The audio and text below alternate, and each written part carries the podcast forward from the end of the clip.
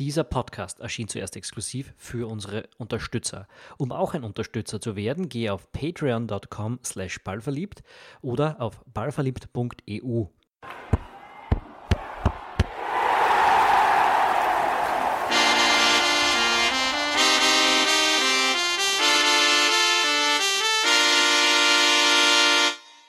Hallo und herzlich willkommen zum Ballverliebt EU Fußball Podcast. Heute mit einer Sonderausgabe. Heute machen wir es ein bisschen anders als sonst. Heute bin nämlich ich, Philipp Eitzinger, ausnahmsweise mal solo unterwegs. Und zwar zu einem aktuellen Thema, nämlich am Samstag, also dem 8.12., wird in Paris die achte Frauen-WM ausgelost.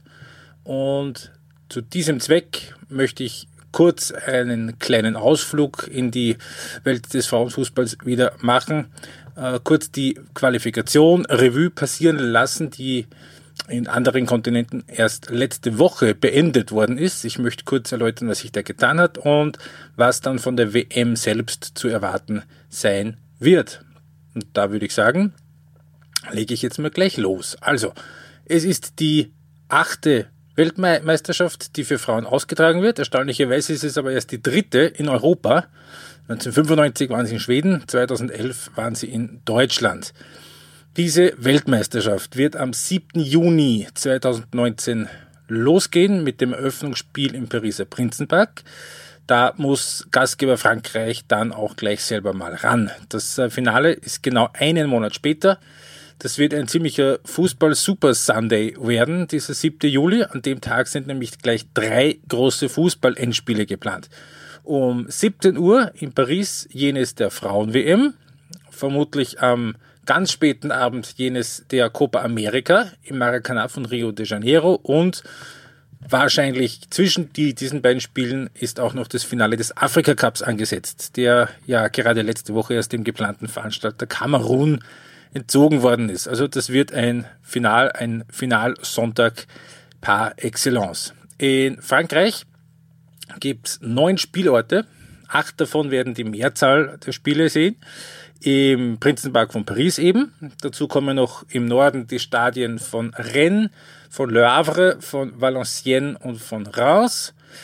Dann im Grenoble werden auch Spiele ausgetragen in den französischen Alpen und ganz im Süden in Nizza und in Montpellier. Bis auf den Prinzenpark in Paris fassen alle diese Stadien so zwischen 20 und 30.000 Leute. Äh, bei der letzten Weltmeisterschaft in Kanada 2015 lag der Zuschauerschnitt bei 26.000. Also das ist so eine Marke, die sie in Frankreich sicher auch allen peilen werden. Die beiden Halbfinals und das Endspiel werden dann in der großen neuen Arena von Lyon ausgetragen werden. 24 Teams werden bei der Weltmeisterschaft dabei sein. Es wird dasselbe Modus gespielt wie bei der Herren-EM 2016, eben auch in Frankreich, und bei, auch bei der letzten Frauen-WM 2015. Also sechs Vierergruppen, danach geht es dann im Achtelfinale weiter. Also Gruppensieger, Gruppenzweite werden alle weiterkommen und auch die vier besten Gruppendritten.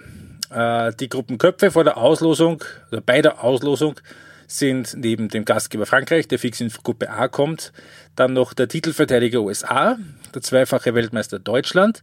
Dazu kommen noch England, Kanada und Australien. Äh, auch der zweite Topf ist absolut hochkarätig und sehr prominent besetzt. Da sind drin Europameister Holland, Asienmeister Japan, Südamerikameister Brasilien, dazu noch Spanien, Schweden und der frühere Weltmeister Norwegen. Man kann mit recht hoher Wahrscheinlichkeit davon ausgehen, dass eins dieser zwölf Teams dann am Ende Weltmeister werden sollte. Gut, also 23 Teams haben sich auf sportlichem Weg qualifiziert. Natürlich, Frankreich als Gastgeber war automatisch dabei. Und ähm, was kann man über die Qualifikation sagen? Also was fast allen Kontinenten gemein war, war, dass es Überraschungen gegeben hat. Äh, das war auch im Frauenfußball nicht immer so. Ähm, ich würde sagen, wir beginnen mal mit Europa und da im Speziellen mit Österreich. Die ÖFB-Frauen sind äh, leider nicht dabei. Sie sind zwar locker Zweite in ihrer Gruppe geworden. Für das Playoff der vier besten Gruppenzweiten hat es aber nicht gereicht. Zum einen, weil es einen Punktverlust gegeben hat gegen, einen, äh, gegen eine, ein Team, das dahinter gelandet ist. Das war ein 1 zu 1 gegen Serbien. Und es hat auch eine etwas zu hohe Auswärtsniederlage in Spanien gegeben. Da gab es ein 0 zu 4. Nur, und so ehrlich muss man dann auch sein, selbst wenn es ins Playoff gereicht hätte, dort wäre wahrscheinlich nicht viel möglich gewesen. Der Grund dafür ist Holland. Der Europameister, der hat nämlich den Gruppensieg in seiner Gruppe gegen Norwegen am letzten Spieltag verdadelt mit einer unglücklichen Niederlage eben gegen Norwegen. Deswegen ist Norwegen auch direkt qualifiziert. Im Playoff hat man sich dann aber ohne jegliches Drama äh, erst gegen den EM-Finalisten Dänemark durchgesetzt und dann auch gegen die Schweiz sehr souverän. Also der Europameister hat zwar einen Umweg gehen müssen, ist aber bei der Weltmeisterschaft mit dabei. Das ist auch Deutschland, obwohl sich die Deutschen sehr schwer getan haben. Und zwar so schwer, so schwer getan, dass Anfang des Jahres sogar erstmals überhaupt eine DFB-Bundestrainerin entlassen worden ist. Steffi Jones war das. Horst Rubesch hat übernommen, hat wieder für gute Laune und eine stringentere Spielidee gesorgt und auch die Scharte der 2 zu der Heimblamage gegen Island zu Quali-Beginn noch unter Steffi Jones dann wettgemacht. Äh, Island selbst war bei der Europameisterschaft vor eineinhalb Jahren Gruppengegner von Österreich hat es aber trotz des Sieges in Deutschland nicht geschafft, ins Playoff zu kommen. Der Gruppenzweiten, weil man zweimal gegen Tschechien nicht gewonnen hat. Hat zwei Unentschieden gegeben. Ähm, einen verschossenen Elfer in der Nachspielzeit der Letzt, am letzten Spieltag inklusive. Wenn der drin gewesen wäre, dann wäre Island dann im Playoff gewesen, war aber nicht. Äh, es hat nur ein einziges Team gegeben, das alle acht Spiele gewonnen hat. Das ist auch eher ungewöhnlich. Das war Spanien.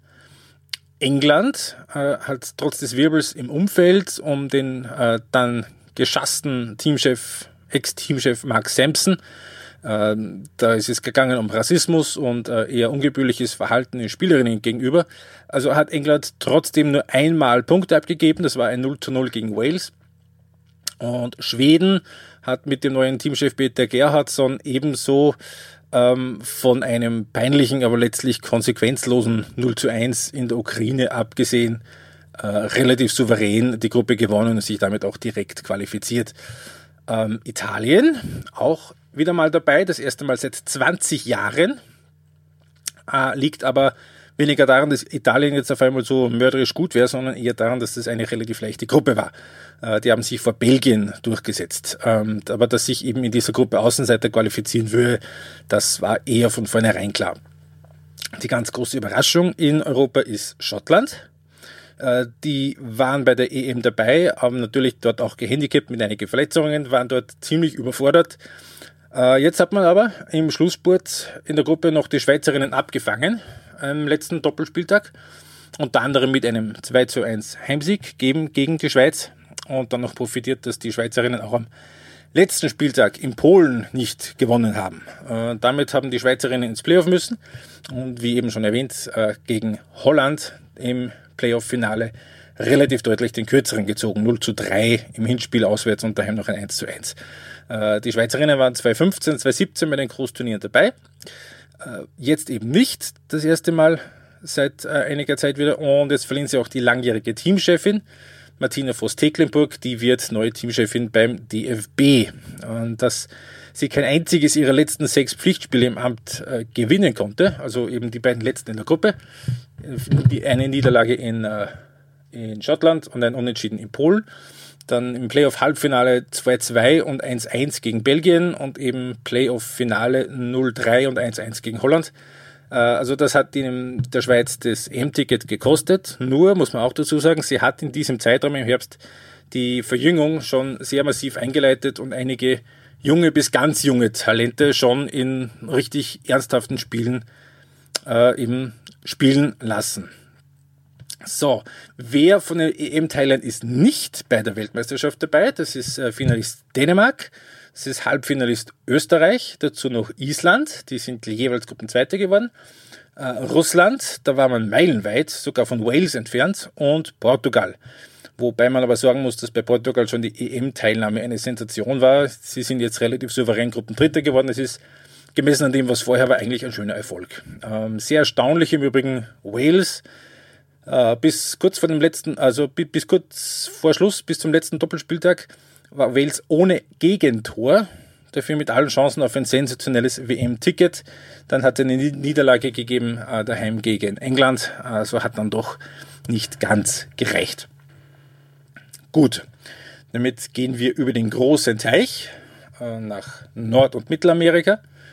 Ähm, zwar hat sich dort, und das da habe ich mich auch schon direkt nach dem CONCACAF-Turnier im Oktober, mich da festgelegt, habe ich auch geschrieben, Titelverteidiger USA wird Weltmeister werden, auch 2019 wieder, wenn nichts alles, wenn nicht alles schief geht. Die sind um so viel besser als alle anderen, haben so eine viel, einen breiteren Kader als alle anderen, die können sich wirklich, also, wenn da nur selbst schlagen, sogar Kanada.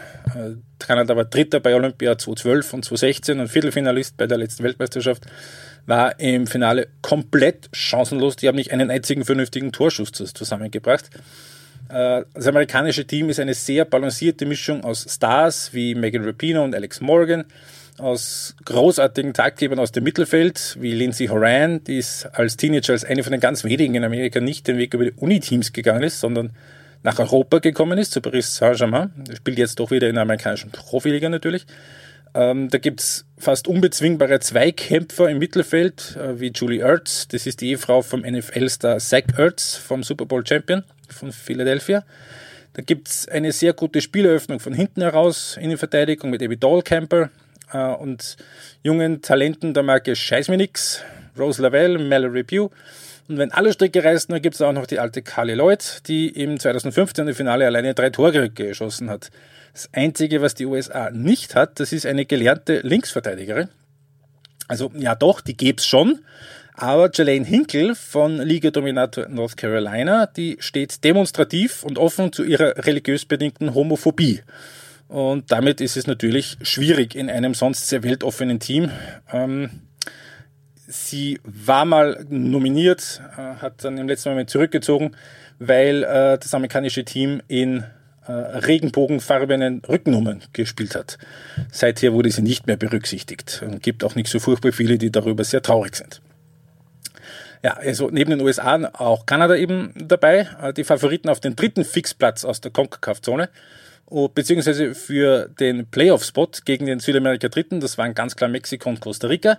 Sensationell, aber haben es beide nicht mal ins Halbfinale geschafft von der Nordamerika-Meisterschaft. Beide mit eher freakigen Niederlagen. Die Costa Ricaner haben gegen Jamaika verloren, Mexiko gegen Panama. Ähm, beide haben natürlich nicht besonders über, überzeugend gespielt, stimmt schon. Aber trotzdem hätten die immer noch locker die Spiele gewinnen müssen. Ähm, so haben sich eben Jamaika und Panama jeweils relativ klare Halbfinalniederlagen gegen USA und Kanada abgeholt und haben sich dann im kleinen Finale 120 Minuten lang nichts geschenkt. Das Elfmeterschießen ist dann für Jamaika ausgegangen. Jamaika ist ein Team von Spielerinnen, die in Amerika, in Colleges, bei Zweitligisten und bei Mannschaften aus regionalen Erwachsenenligen spielen. Dazu kommen zwei, drei Legionäre aus eher so mittelguten europäischen Ligen. Äh, die äh, beste Spielerin ist die Stürmerin Bunny Shaw, die kommt, also die stammt aus Jamaika, aus einer Gang-Hochburg. Die hat mal sieben Geschwister gehabt, äh, zwei Brüder sind aber erschossen worden und einer ist bei einem eher dubiosen Autounfall ums Leben gekommen. Also die hat schon ein bisschen was erlebt in ihrem Leben. Gut, also dabei aus Nordamerika, USA, Kanada und Jamaika. In Südamerika hat es auch eine ganz große Überraschung gegeben also jetzt nicht, dass Brasilien mehr oder weniger im Vorbeigehen das Turnier gewonnen hat mit sieben Siegen in sieben Spielen, sondern dass es nicht der traditionelle Zweite aus Kolumbien ist, der Brasilien zur WM begleitet, sondern Chile. Chile. Ja, also wie praktisch alle Länder in Südamerika war den Chilenen der Frauenfußball bis vor anderthalb Jahren völlig wurscht. Dann ist ein bisschen investiert worden, zielgerichtet aufgebaut. Man hat sich dazu entschieden, dass man das Turnier dort ver veranstaltet. Es wurde ein recht patenter, aber der Öffentlichkeit unbekannter Trainer installiert und der hat eine flexible, aber grundsätzlich aktive Strategie eingeübt. Der Lohn waren ein 0-0 gegen Kolumbien und ein 4-0 kannte Sieg gegen Argentinien in den beiden entscheidenden Spielen. Außerdem hat kein anderes Team Brasilien annähernd so fordern können wie eben Chile. Also ist nicht ganz unverdient, dass die da Zweiter geworden sind bei der Südamerikameisterschaft. Der große Star von Chile ist übrigens die Torhüterin, Christiane Endler. Sie spielt in Frankreich bei Paris Saint-Germain. Der große Verlierer des Turniers, das ist in Kolumbien gewesen. Bei den letzten äh, vier Weltturnieren, also WM und Olympische Spiele, wo bei den Frauen ja nicht U23-Auswahlen dran müssen wie bei den Herren, sondern wirklich die Einserbanieren. Äh, war Kolumbien immer dabei, hat, ähm, ist auch jetzt bei der Südamerikameisterschaft relativ locker durch die Vorrunde gecruised, aber in den entscheidenden Spielen in der Finalrunde haben die völlig den Nerven weggeschmissen. Bezeichnend für den äh, kolumbianischen Fußball ist übrigens auch, dass äh, der kolumbianische Club Atletico Huila letzte Woche die Copa Libertadores der Frauen gewonnen hat. Sieg im Elfmeterschießen gegen FC Santos aus Brasilien. Aber die Prämien dafür sind auf Dollar und Cent ans Herrenteam gegangen. Das ähm, fanden die Spielerinnen auch nicht so sonderlich lustig. Ähm, Argentinien ähm, hat davon profitiert, dass Kolumbien kollabiert ist, hat sich den Platz im Playoff gesichert und hat eben in diesem gegen Panama keine signifikanten Probleme gehabt. Bei der WM wird es für Argentinien aber eher ziemlich aufs Haupt geben. Da gibt es drei, vier gute Offensivleute, aber keine stringente Strategie und die Abwehr hat diesen Namen nicht, also diesen Namen Abwehr, gerade gegen bessere Teams eher nicht verdient. Also die sind dabei, das war das letzte Mal 2007 so. Ähm, dort hat es mal ein 0 zu 11 gegen, gegen äh, Deutschland gegeben. Also ganz so schlimm wird es diesmal wahrscheinlich nicht, aber weit kommen wird Argentinien wahrscheinlich auch nicht. Dann gehen wir zum nächsten Kon Kontinent, das ist Asien. In Asien gibt es fünf WM-Tickets und sechs Teams, die dafür realistisch in Frage kommen. Äh, Nordkorea war bis vor kurzem amtierender U17 und U20 Weltmeister und ist im FIFA-Ranking das drittbeste asiatische Team. Nur, die haben bei der WM 2011 einen ganzen Schwung von positiven Dopingproben abgegeben und sind äh, deswegen für die WM 2015 gesperrt worden und haben jetzt für die WM 2019 schon in der allerersten Vorqualifikation ran müssen, war dort umgesetzt und hat gleich Südkorea erwischt. Äh, da hat es im direkten Duell in Pyongyang vor über 40.000 Zuschauern 1 zu 1 gegeben, aber Südkorea hat gegen die anderen Teams mehr Tore erzielt. Damit ist Nordkorea draußen gewesen. Beim ähm, Finalturnier in Asien selber haben sich dann genau die fünf Teams durchgesetzt, von denen man das auch erwartet hat. Äh, wirklich überzeugt hat dabei aber keines von diesen fünf Teams. Äh, Japan hat das Turnier gewonnen, hat schon Ansätze gezeigt, dass äh, die, das verjüngte Team gut sein kann, äh, war es aber da noch nicht besonders oft. Australien hat irgendwie immer gehemmt gewirkt, wäre im Halbfinale schon fast gegen Thailand rausgeflogen. Das ist eher peinlich gewesen, aber sie haben es dann irgendwie noch, äh, äh, noch äh, geschafft mit der Ausgleich in der Nachspielzeit und dann im Elfmeterschießen. China hat, äh, ist zwar Dritter geworden, hat aber nach dem Turnier den Trainer rausgehaut, äh, Sigi Eyolfsson, ein Isländer, der mit den kleinen, wuseligen Asiatinnen einen Fußball spielen wollte, eben als ob er da äh, nordische Kanten drin hat. Das hat überhaupt nicht gepasst. Ähm, Thailand war vor vier Jahren überraschend äh, das erste Mal dabei bei der WM, hat sich seither auch konsolidiert, habe eben, wie erwähnt, im Halbfinale fast Australien besiegt, aber da ist der Plafond schon ziemlich erreicht. Und Südkorea hat im ganzen Turnier kein einziges Tor kassiert, ist trotzdem nur Gruppendritter geworden äh, und hat dann das Entscheidungsspiel gegen die Philippinen aber 5-0 gewonnen, völlig ohne Probleme. Das zeigt dann auch, wie groß eben das Leistungsgefälle dort ist. Also eben aus Asien mit dabei Japan, Australien, China, Thailand und Südkorea. Gerade letzte Woche zu Ende gegangen erst äh, der Afrika Cup, bei dem die drei afrikanischen Tickets vergeben worden sind. Auch da haben sich genau die drei erwarteten Teams durchgesetzt, nämlich Nigeria, Südafrika und Kamerun. Aber so ehrlich muss man sein, die gezeigte Qualität beim Afrika Cup war nicht besonders gut. Also Nigeria hat das Turnier gewonnen, obwohl man in drei von den fünf Spielen kein einziges Tor erzielt hat. Ähm, darunter auch die 240 Minuten in Halbfinale und Finale. Die sind beide nach 0-0 nach Verlängerung im Elfmeterschießen gewonnen worden. Ähm, die Starspielerin aus Nigeria, Asisat Oshoala, die war mal in England, spielt jetzt in China, hat nach dem Turnier ähm, im Interview gesagt, dass, dass Südafrika normalerweise nie eine Chance haben dürfte wenn Nigeria auch nur ordentlich vorbereitet wäre, was bei diesem Turnier nicht der Fall gewesen wäre. Ob sie da geschossen hat in Richtung Verband oder in Richtung Thomas Denerby, das ist der schwedische Teamchef von Nigeria, oder gegen beide, das hat sie offen gelassen. Auf jeden Fall Nigeria, da ist die Stimmung offenbar trotz des Sieges beim Turnier nicht besonders gut. Südafrika äh, hat drei Spielerinnen in der US Top Profi Liga in der NWSL. aber sonst nicht besonders viel. Ähm, war aber, das muss man ihnen zugute halten, sehr, sehr gut vorbereitet. Inhaltlich ist das mit Abstand das beste Turnier beim Afrika Cup gewesen und ist jetzt auch erstmals bei einer Weltmeisterschaft dabei, nachdem man 2012 und 2016 schon bei den Olympischen Spielen sich qualifizieren hat können. Ähm, das dritte Ticket gebe ich eben Kamerun äh, mit einem Sieg im Entscheidungsspiel gegen Mali, ähm, war aber auch Kamerun. Die waren 2015 eines der Überraschungsteams, aber das ist ähm, gerade bei Nigeria und bei Kamerun ist es gewesen Frauenfußball wie vor 20 Jahren, äh, nur halt etwas körperlicher. Ähm, war nicht besonders schön anzusehen und man hat auch in den beiden direkten Duellen, die sind äh, äh, im, im, direkten Duell im Halbfinale, in, waren in verschiedenen Gruppen, aber im Halbfinale sind sie aufeinander gekommen. Das war 120 Minuten pure Schlechtigkeit. Also das war gar nichts. Äh, Gastgeber Ghana die haben das Turnier eben ausgetragen, sind mit Hoffnung, hohen Hoffnungen, großen Hoffnungen gestartet, sich erstmals seit 2007 wieder zu qualifizieren. Aber die haben kaum einen Ball vernünftig stoppen können und ist folgerichtig dann auch schon in der Vorrunde rausgekippt. Die haben dann das entscheidende Spiel gegen Mali in der Gruppe verloren. Und ebenfalls letzte Woche zu Ende gegangen das äh, Titelturnier in Ozeanien. Da hat sich Neuseeland logischerweise im Vorbeigehen den Titel und damit auch die WM-Teilnahme gesichert mit 43 zu 0 Toren in fünf Spielen. Ähm, da ist es nach den internen Turbulenzen durch die vor allem in der Menschenführung offenkundig katastrophale Zeit unter Andi Herauf eher wahrscheinlich darum gegangen, wieder Spaß am Spiel zu finden und den neuen Teamchef Tom Sermani, der war schon Trainer in Australien und zuletzt in der amerikanischen Profiliga, also eben diesen Teamchef kennenzulernen. Ähm, Herauf hat offenkundig äh, sowohl die optimistische Einstellung zum Sport und zum Leben in Neuseeland völlig falsch eingeschätzt. Hat dem Team quasi offenbar zu verstehen gegeben, ihr habt noch nie was gewonnen und habt überhaupt gar keinen Grund, irgendwie optimistisch zu sein.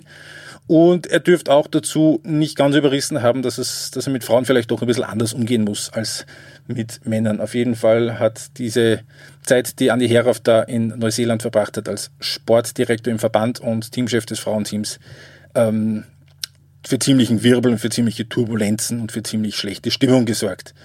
Ähm, jetzt hat er ja dieser Tage einen Vertrag unterschrieben beim FAC, wo er neuer Trainer wird. Ähm, das Team, also Neuseeland wird natürlich jetzt auch in Frankreich nicht, nicht Weltmeister werden, ist aber sicher jetzt mittlerweile gut genug und routiniert genug, um die Vorrunde zu überstehen. Hängt natürlich auch ein bisschen davon ab, was da jetzt bei der Auslosung rauskommt. Ähm, ganz allgemein hat man vor allem bei den vier großen Kontinentalturnieren jetzt in diesem Jahr 2018, also Ozeanien kann man natürlich nicht wirklich rechnen durch das Leistungsgefällig, äh, so ein bisschen den Eindruck gehabt, dass das ähm, die Frauenfußballwelt so ein bisschen stagniert. Also das Turnier in Afrika, wie gesagt, das war eine sportliche Katastrophe. Ähm, hochveranlagten Teams aus Asien haben allesamt irgendwie nicht überzeugen können. Brasilien hat das Notwendigste getan, aber auch wirklich überhaupt gar keinen Schritt mehr. Ähm, Darum erwarte ich persönlich auch von der WM stand jetzt eher nicht wirklich große Sprünge oder irgendwie ein äh, großes Feuerwerk des Frauenfußballs. Ähm, was man aber sagen kann, ist, dass die Spitze absolut zusammengerückt ist. Also früher war es noch so, dass für die ersten drei, vier Kandidaten, also für die Favoriten, alles vor dem Halbfinale im Grunde genommen nur ein Aufwärmprogramm war. Jetzt gibt es hinter den Top-Favoriten und das ist ganz klar die USA, aber hinter den Amerikanerinnen gibt es zehn Teams, die sich mehr oder weniger berechtigte Hoffnungen auf den Titel machen dürfen. Ähm, wenn man mich jetzt fragt, wer meine heißesten Kandidaten sind, klar, ich habe es schon gesagt, die Amerikanerinnen müssen auf jeden Fall an erster Stelle stehen. Gleich dahinter kommt meines Erachtens aber schon Spanien. Äh, das Potenzial dort, das ist gigantisch. Es kommt aus dem Jugendbereich jedes Jahr ein ganzer Schwung potenzieller Top-Spielerinnen nach. Und die Qualifikation legt auch den Schluss nahe, dass sich die Spanierinnen jetzt auch von ungünstigen Spielverläufen nicht mehr aus der Ruhe bringen lassen. Also bei der Europameisterschaft 2017, da sind sie noch ziemlich geflattert mit den Nerven, wie es dann in ein, zwei Spielen nicht so funktioniert hat, unter anderem eben auch im Viertelfinale gegen Österreich. Ähm, bei der Qualifikation hat es einige Spiele gegeben, die rein vom Spielverlauf her und so eben auch wie die wie die, wie die Kräfteverhältnisse dann in den Spielen waren, ähm, eher überraschend nicht ganz in, in ihre Richtung gegangen ist, aber sie haben trotzdem Äh, sie haben in, in, in Serbien in der Nachspielzeit noch das Siegtor geschossen zum 2 zu 1. Sie sind in Österreich eine Musik, äh, eine Halbzeit lang, eine Stunde lang der Musik völlig hinterhergerannt, haben dann die erste und eigentlich einzige echte Torchance genützt, um 1 zu 0 zu gewinnen. Also ich habe Spanien ziemlich hoch oben auf der Rechnung, aber natürlich Frankreich, England, Deutschland, Europameister Holland. Wenn es gut läuft, ist auch Japan ein seriöser Kandidat. Australien muss man zumindest fürs Halbfinale das erste Mal wirklich auf der Rechnung haben, nachdem sie jetzt dreimal im, im Viertelfinale waren. Dazu kommt noch Schweden mit dem neuen Teamchef. Brasilien hatte gigantisches Potenzial, aber halt auch eine relativ reichhaltige Geschichte des Scheiterns. Das kanadische Team ist schon ein bisschen über dem Zenit, aber wer weiß, beim günstigen Turnierverlauf äh, da kann einiges möglich sein. Ähm, das, genau das ist ein bisschen das Spannende aus, an dieser WM jetzt ein halbes Jahr davor. Es gibt einen ganz klaren Favoriten, aber gleichzeitig gibt es so viele seriöse Kandidaten äh, wie eigentlich noch nie zuvor. Ja, und jetzt würde ich sagen, dann schauen wir mal, was bei der Auslosung da rauskommt. Ähm, ich bedanke mich jetzt auf jeden Fall mal für euer Interesse, dass ihr diesen kleinen Ausflug in die Frauenfußballwelt mit uns und in dem Fall jetzt mit mir alleine mitgemacht habt. Äh, es wird sicher demnächst auch wieder einen regulären Podcast geben, wo der liebe Tom dann auch wieder dabei ist und wo es dann auch nicht mehr ganz so monothematisch zugeht, sondern wo wir dann wieder eine etwas breitere Palette an Themen haben. Ob es ganz so breit wird wie bei unserem letzten Podcast, das äh, weiß ich nicht. Das hängt natürlich auch davon ab, was sich so alles tut. Aber auf jeden Fall sage ich danke für euer Interesse. Bleibt uns gewogen und bis zum nächsten Mal. Servus.